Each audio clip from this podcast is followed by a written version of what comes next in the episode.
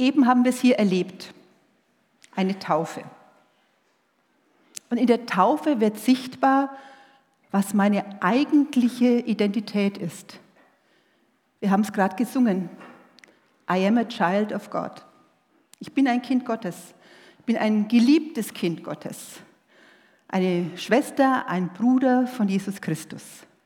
Und damit gehöre ich in diese weltweite und bunte Großfamilie von Christinnen und Christen. Erinnert ihr euch noch an eure Taufe? Bei den meisten wird es wahrscheinlich eine ganze Weile her gewesen sein. Ich vermute mal, viele werden als Babys oder als kleine Kinder getauft worden sein. Aber an was erinnert ihr euch noch? Überlegt mal kurz. Das können Dinge sein, an, ihr, an die ihr euch selbst erinnert, aber vielleicht auch Geschichten oder Bilder, die euch andere erzählt haben, die dabei waren. Das genügt. Und wenn ihr nicht getauft seid, dann überlegt mal kurz, was ihr mit diesem Ritual der Taufe verbindet. Überlegt mal kurz für euch und wenn ihr mögt, dann dreht euch nachher zu eurem Nebenmann, zu eurer Nebenfrau und erzählt euch mal ganz kurz, was ihr, was ihr euch erinnert. Jeder hat so maximal eine Minute. Jetzt.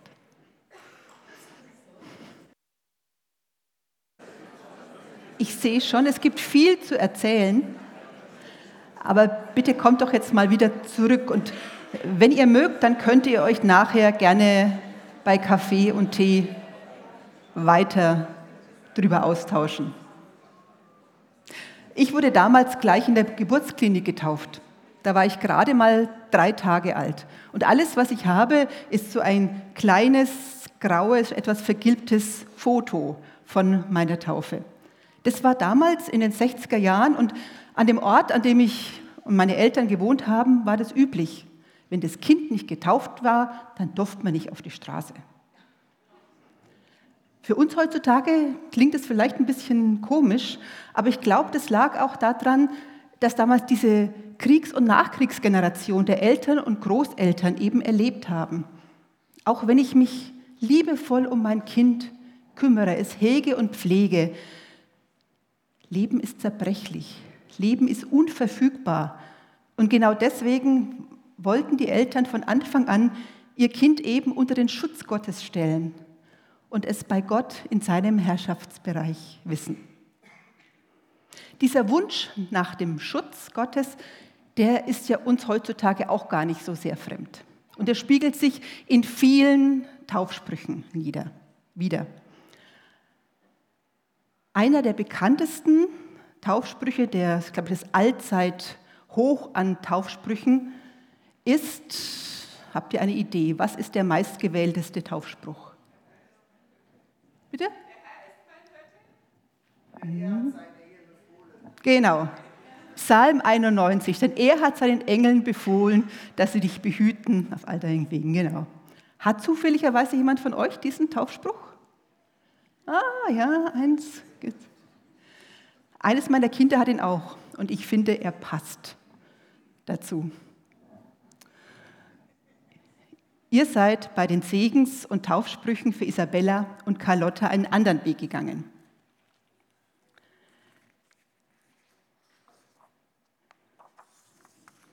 Der Segensspruch für Carlotta lautet, ich will singen von der Gnade des Herrn ewiglich und seine Treue verkünden mit meinem Mund für und für. Als ich euren Spruch das erste Mal gehört habe, habe ich mir gedacht, kein Wunder wenn Mutter und Vater Lobpreisleiter sind und der Opa auch. Kein Wunder, dass das Kind von Gottes Liebe singen will. Also der Spruch passt wunderbar. Und darüber hinaus ist es wirklich ein ganz wunderbarer Zuspruch. Der Psalmist, also der Autor dieses Psalms, in diesem Fall ist es nicht David, sondern Ethan, der war ein Mensch, auf dem ein ganz besonderer Segen Gottes ruhte. Im ersten Königebuch lesen wir, dass die Weisheit Salomons sogar schon die Weisheit Ethans übertraf.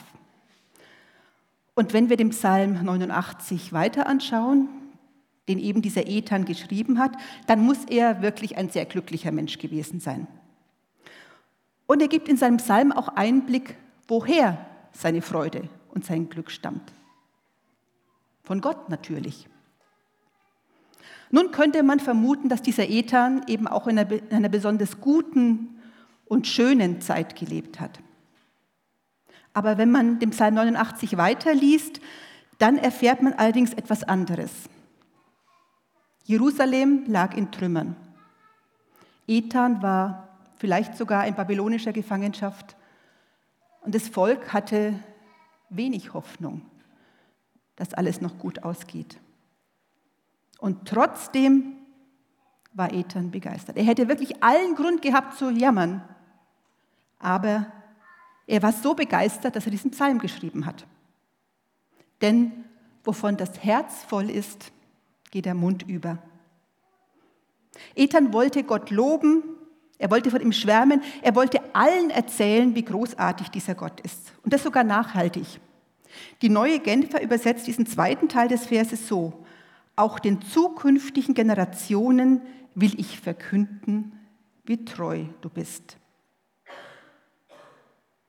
Mir springt auch der Anfang dieses Bibelverses ins Auge. Ich will von der Gnade Gottes singen. Als Musiker insbesondere kennt ihr das wahrscheinlich, aber vermutlich alle anderen auch. Dir geht's gut, du bist glücklich, du nimmst deine Gitarre, setzt dich ans Klavier oder du machst eine Lobpreis-CD an und du singst, du lässt dich in diesen Lobpreis mit hineinnehmen. Es drückt genau das aus, wie du dich fühlst und jede jeder Vers und jede Note zeigt das, wie es dir geht. Wunderbar. Und dann gibt es aber auch die anderen Tage, die mittelguten und vielleicht auch die etwas schwierigen Tage. Und dir fällt es schwer zu jubeln. Und du musst diese Gnade mühsam buchstabieren. Und trotzdem, entschließt du dich. Du nimmst deine Gitarre und setzt dich ans Klavier und du fängst an zu singen, du stimmst in diesen Lob Gottes ein und ganz langsam, vielleicht verändert sich was. Du merkst, dass sich etwas in dir tut, dass etwas in dir singt. Und irgendwann kannst du wirklich auch mit einstimmen, weil du merkst, dieses, dieses Lied macht etwas mit dir. Gott loben zieht nach oben, hat man mal früher gesagt. Ein bisschen ein sperriger Spruch, aber ich erlebe, dass da ganz schön viel Wahrheit drin steckt.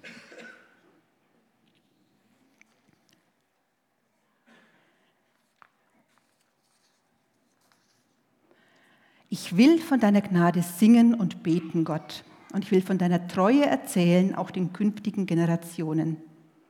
Das ist ein wunderschöner, ein hoffnungsvoller Spruch und auch ein Auftrag. Nicht nur an Carlotta, an euch, an Eltern, sondern an uns alle. Für Isabella habt ihr einen anderen Taufspruch gewählt. Denn Gott hat uns nicht gegeben den Geist der Furcht, sondern den Geist der Kraft, der Liebe und der Besonnenheit. Ich finde, das ist so ein wichtiger Spruch gerade in der heutigen Zeit. Ich weiß nicht genau, wie ihr darauf gekommen seid, aber mir ging es gerade vor ein paar Tagen so. Ich war, ich bin eigentlich eher zufällig in so eine Internetdiskussion hineingeraten auf Instagram, eigentlich völlig harmlos. Haben uns ausgetauscht und auf einmal ist die Stimmung gekippt. Urplötzlich gab es ein paar Leute, die sind wirklich mit so viel Lieblosigkeit und Unverschämtheit in diese Diskussion eingestiegen. Und ich habe mir gedacht, Mensch, wenn ihr einmal wirklich in Ruhe gelesen hättet, um was es wirklich in diesem Post gegangen wäre, dann hätte es das alles nicht gebraucht. Ich war wirklich entsetzt. So viel plötzlicher Hass. Und ich habe mir gedacht, wenn diese Welt etwas braucht, gerade jetzt, dann sind es diese, diese besonnenen Stimmen. Aber lass uns diesen Vers noch ein bisschen genauer anschauen. Gott hat uns einen Geist der Kraft, der Liebe und der Besonnenheit gegeben. Nicht den Geist der Furcht. Da steht als erstes, was Gott uns nicht gegeben hat, den Geist der Furcht. Und um es gleich mal zu sagen, Furcht meint hier nicht das gleiche wie Angst. Bei der Furcht, da geht es eher um eine grundsätzliche Lebenseinstellung. Welchen Blick habe ich auf das Leben? Mache ich mir immer gleich als erstes Sorgen? Male ich mir ganz schnell das Schlimmste aus? Fürchte ich, wie das wohl ausgehen wird? Wahrscheinlich nicht gut, fürchte ich. Das ist hier gemeint, das ist diese Grundeinstellung der Furcht, das ganze Leben durch diese Sorgenbrille zu betrachten. Vielleicht ist es ja auch so ein bisschen die fränkische Mentalität, so dieses, na, das wird ja eh nichts. Und ich vermute, dass es einigen von uns auch so geht. Und ich muss sagen, manchmal ertappe ich mich auch dabei. Doch diese Grundeinstellung, die macht unser Leben kaputt. Furcht engt ein. Ich würde sogar sagen, Furcht hindert zu leben. Wir können nicht mehr frei atmen vor lauter Furcht. Ein blühendes, ein freies Leben ist mit diesem Geist der Furcht nur schwer umsetzbar. Doch Gott hat uns nicht gegeben den Geist der Furcht. Ganz im Gegenteil. In der Bibel heißt es immer wieder, fürchtet euch nicht. Irgendjemand hat es mal gezählt und hat gesagt, es würde 350, 365 Mal in der Bibel stehen, fürchte dich nicht. Vielleicht mögt ihr es mal nachlesen und sagt mir bitte hinterher, ob es stimmt oder nicht. Stimmt nicht? Ah, gut. Nicht 365. Also, wie dem auch sei, es ist auf jeden Fall eine ein wichtiger Satz, eine wichtige Botschaft. Fürchtet euch nicht. Das ist die Botschaft Gottes, die zum Leben führt. Wir haben es auch gerade vorhin gesungen. I'm no longer uh, a child of fear. I'm no longer. Genau, a slave to fear. Genau. Joki, du hast wieder wunderbar ausgesucht. Du hast gewusst, was ich, was ich sage. Das heißt aber diesmal da nicht, dass ich keine Angst mehr haben brauche. Angst gehört zum Leben. Angst haben wir immer wieder. Wenn Isabella mal ein bisschen mobiler wird, wenn Isabella ein bisschen mobiler wird und vielleicht mal auf eine, auf eine belebte Straße zurennt, dann werdet ihr als Eltern natürlich Angst um sie haben.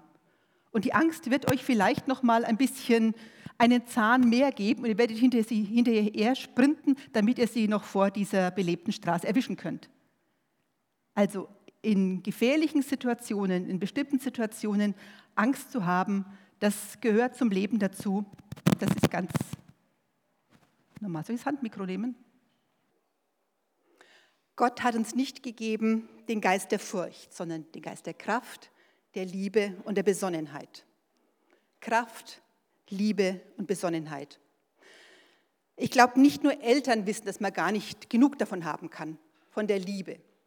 Liebe ist das Höchste, das Wichtigste. Das hat uns Jesus mitgegeben. Und man braucht Kraft. Kraft, um kleine Kinder großzuziehen, Kraft für die Arbeit, Kraft für den Alltag. Und natürlich ganz viel Besonnenheit, um mit den kleinen Kindern und den großen Herausforderungen des Lebens gut umzugehen. Kraft, Liebe und Besonnenheit. Ein Wort finde ich in diesem Vers noch ganz besonders wichtig. Gegeben. Gott hat uns den Geist der Kraft und der Liebe und der Besonnenheit gegeben. Gott hat schon gehandelt. Gott handelt zuerst. Gott gibt zuerst. Gott liebt zuerst. Und so können auch wir lieben. Du bist schon begabt, furchtlos. Du bist schon von Gottes Geist beschenkt mit Kraft, mit Liebe und mit Besonnenheit. Das ist der Rückenwind, den es braucht. Das ist der Rückenwind, den Isabella für ihr Leben braucht, den auch wir in unserem Leben brauchen. In der Taufe wird sichtbar, was meine eigentliche Identität ist. So haben wir angefangen. Ich bin ein geliebtes Kind Gottes. In der Taufe verbindet sich das Bibelwort, der Missionsbefehl, den wir am Anfang gehört haben. Geht hinaus in alle Welt, tauft sie auf den Namen des Vaters und des Sohnes und des Heiligen Geistes. Also in der Taufe verbindet sich das Bibelwort, der Missionsbefehl, den wir vorhin gehört haben, mit dem Element der Taufe, mit dem Wasser und dem Heiligen Geist. Und daraus wird quasi ein Siegel, ein Zuspruch, ein... Höre ich mich nicht? Gut. In der Taufe erfahren wir, oder durch die Taufe erfahren wir, die lebenszerstörenden Kräfte haben keine Macht mehr über dich. Du bist Gottes geliebtes Kind. Taufe ist ein einmaliges, sichtbares Zeichen. Und es bedeutet auch, Gott streckt mir seine Hand entgegen und wünscht sich nicht sehnlicher, als dass ich seine Hand auch ergreife. Sein großes Ja zu mir wünscht sich auch mein Ja zu ihm. Dass ich ihm das immer wieder sage, immer wieder erneuere. Nicht, weil Gott es braucht, sondern weil wir es brauchen. Dass wir, weil wir diesen Zuspruch immer mal wieder brauchen.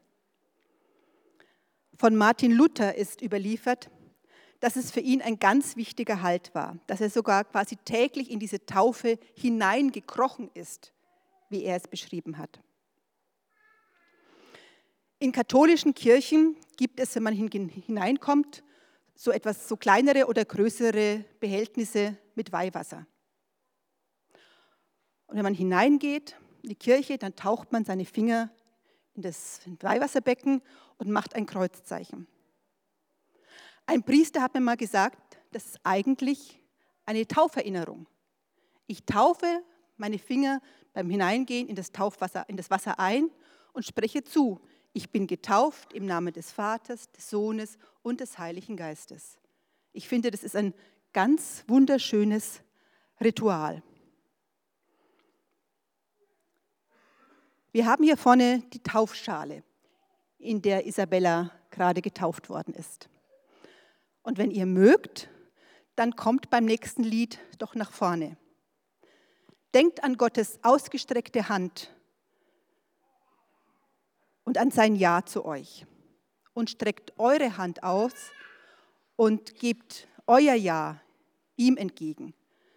Und wir werden euch dann mit dem Taufwasser euch ein Kreuz in die Handfläche einzeichnen und werden euch das zusprechen.